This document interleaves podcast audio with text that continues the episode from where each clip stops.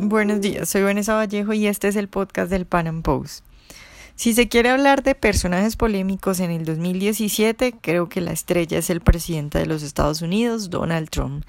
En el podcast de hoy vamos a hablar de algunos de los puntos más polémicos de su gobierno, el tema migratorio, la economía, el Acuerdo de París, el traslado de la Embajada de los Estados Unidos de Tel Aviv a Jerusalén, son solo algunos de los puntos que trataremos en el podcast de hoy. Nuestro invitado es Diego Tarano, él es empresario, licenciado en Mercadotecnia, MBA y máster en Economía.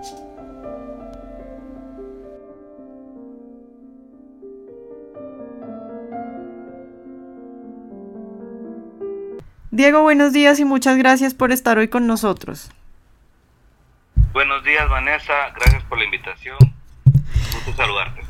Bueno, Diego, pues nuestra idea hoy es hablar un poco de Trump, de hacer como un resumen de todas las polémicas en las que estuvo metido y pues y dar, dar la opinión desde, desde un punto de vista eh, libertario, liberal, sobre lo que está pasando. El primer punto que quiero tocar es el del tema migratorio, que es uno de los más polémicos y uno oye a los detractores de Trump decir que este señor no tiene corazón, que está deportando a diestra y a siniestra, que deporta niños, que qué va a pasar con los Dreamers.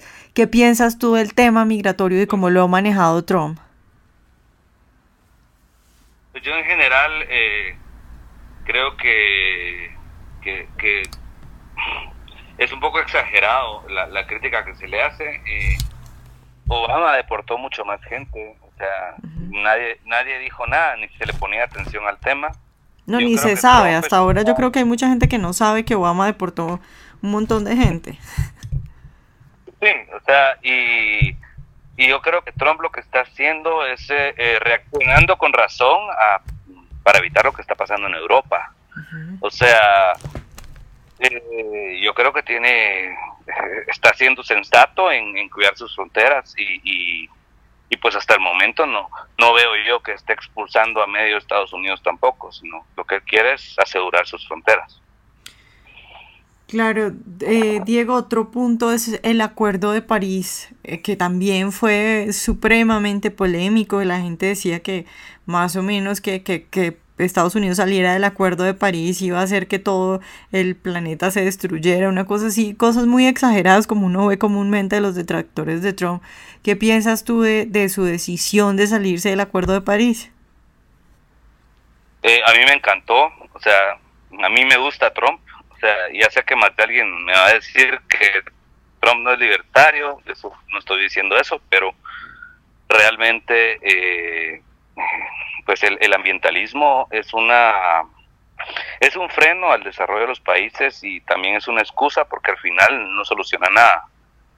Entonces, eh, por un lado, por otro lado, tremendamente injusto porque Estados Unidos paga la mayor parte y no era el que más contaminaba, ¿verdad? Entonces, eh, yo creo que fue acertado. Eh, Trump está buscando no negociar en bloque, yo creo que cuando esos acuerdos en bloque a Trump no le gustan para nada. Entonces, eh, hay que ver, pero yo creo que la, la, decisión es acertada porque eh, todo el acuerdo de París está basado en una ideología ambientalista, ¿verdad? Y que frena el desarrollo de los países. Bueno, yo no soy científico del clima, pero, pero mm, hay varias eh, posiciones que explican, o varios científicos que explican que el, que es un proceso natural eh, que siempre ha existido y que hay periodos más calientes y periodos más, más fríos y que tiene que ver mucho con la actividad solar. No tanto es por la actividad humana, ¿verdad? Sí, sí, precisamente esa es la cuestión. Eh, Diego, también no todos los temas polémicos de Trump fue su decisión acerca de la embajada de Estados Unidos en, en Jerusalén, que, que, que, pues de pasarla de Tel Aviv a Jerusalén. ¿Qué opinión tienes tú al respecto? Bueno, eh, a mi país, eh, eh, mi país sigue los pasos de Trump. Ah, yo, claro, sí. yo apoyo. Sí, sí, o sea, fueron sí, Guatemala acaba de, acaba de anunciar lo mismo. Eh, a mí me, me, me parece buena la decisión, me parece que Israel es un aliado de Occidente, que Trump se está fortaleciendo con, con aliados como Israel, eh, porque prácticamente tiene a media ONU encima. Eh, pienso que Israel tiene derecho eh, y en el caso de mi país, pues al menos nos ponemos un poco en el mapa para que la agenda de Trump empiece a, a hacer un poco de efecto en Guatemala. pues la, agenda de Obama aquí estuvo muy fuerte. Entonces esperamos que con este movimiento pues eh, eh, seamos un poco más importantes, ¿verdad? O empecemos por lo menos a ver un poco de, em, cambio. Que empiecen a copiarle un poquito a Trump en lo económico, por ejemplo. Sí, no, y también que Trump empiece a influir aquí, porque hay mucha agenda Obama todavía caminando. Eh, otra cosa, eh, me parece que, la, misma gente que se opone, la misma gente que, acusa a Trump de nazi, cosa que me parece totalmente ridícula. No sé si se ve la contradicción. Sí, claro. Creo que, eh, Trump es eh, hasta el momento el, está cumpliendo todo lo que ha prometido. Sí, claro, ese también es eh, otro punto, ¿no? Porque la gente mm, se molesta por, por ejemplo, la reforma migratoria, por lo que está haciendo en lo económico, pero eso, todo eso es lo que él prometió, ¿no? Y por eso votó la gente y esa, y esa es la mayoría que tanto les gusta, ¿no? Y hay otra cosa, esto lo había prometido, lo de Jerusalén lo había prometido eh, Bill Clinton, ya lo había, y, era algo que venía desde Bill Clinton, Bush y, y tanto Obama creo que lo mencionó también, pero ninguno al final lo implementó, pero era algo que no surgió de ahorita, no se le ocurrió ahorita a Trump, eso ya venía de antes. Simplemente Trump sí lo cumplió y sí lo hizo, pero ya Estados Unidos se había comprometido desde Bill Clinton a hacerlo.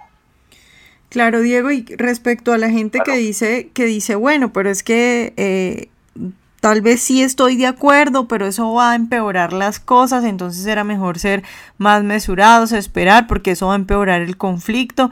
¿Qué piensas sobre eso? ¿Se, se podría esperar? ¿Va a empeorar el conflicto esta decisión de Trump?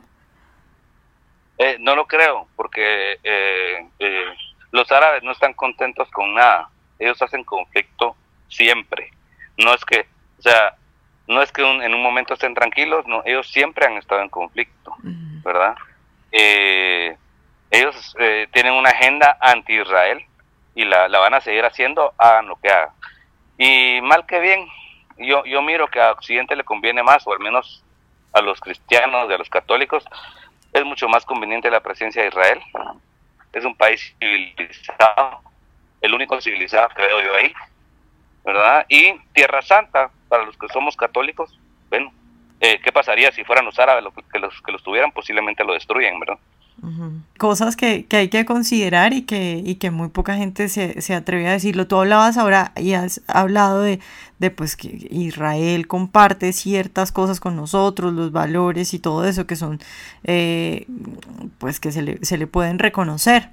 Eh, y hablabas también, hablábamos antes de la reforma migratoria eh, respecto toda esta gente que puede ser incluso libertaria, eh, pero que está de acuerdo con fronteras abiertas como sea y todas estas cosas, y que dicen, eh, por ejemplo, no, lo que pasa es que la migración no es masiva, eh, no va a causar tanto daño, los terroristas son muy pocos, no se pueden controlar de esa forma, no van a llegar a, no hay ningún grado de transculturación, no van a cambiar el ambiente. ¿Qué, qué, qué piensas de eso? Que es a lo que Trump se opone en último también, ¿no? Es que, Trump, pues no sé, yo creo que tienen algún grado de, ceguera porque esto, lo que están haciendo en Europa es una ingeniería social, o sea, están no solo recibiendo migrantes, sino están fomentando la migración. Ahorita Polonia, no sé si lo sancionaron o lo iban a sancionar, eh, porque se negó a recibir migrantes. Estaba viendo yo la noticia. Entonces, eh, hay una política pro migración y, y, y, no, o sea, no se puede tener fronteras abiertas eh, con estado de bienestar adentro. Eso, es una locura. Estoy de acuerdo que hay fronteras, ah, fronteras para comercio, eh, fronteras para, o sea, no, no, no estamos hablando de cerrarse por completo, pero tampoco podemos tener un open borders a lo a lo europeo porque es, un suicidio, ¿verdad? O sea, no eh, eh, están fomentando y hay una agenda detrás eh, que fomenta esto, ¿verdad? Claro, Diego, otro de los puntos eh, más polémicos del año y de lo que lleva Trump en su mandato es la economía. Eh, acaba de hacer una reforma fiscal histórica y sin embargo, a pesar de que baja los impuestos, eh, incluso por debajo a las empresas, incluso por debajo del promedio de los países de la OCDE, por ejemplo, Muchos liberales siguen criticándolo y no les gusta eso. Respecto a la economía, ¿qué, qué, qué opinión tienes eh, de Trump y lo que ha hecho? Sí, yo estaba viendo ahí varias opiniones. Eh, y bueno, yo no sé si, si esta gente que tanto critica a Trump por ridiculeces está esperando a, que llegue el liberal perfecto. Yo no sé qué está esperando, pero, pero que me digan eh, si hay un presidente que mencionen un presidente que tenga algún planes de bajar impuestos ahorita, el único que veo es Trump. Cualquier cualquier bajada de impuestos es buena, Vanessa.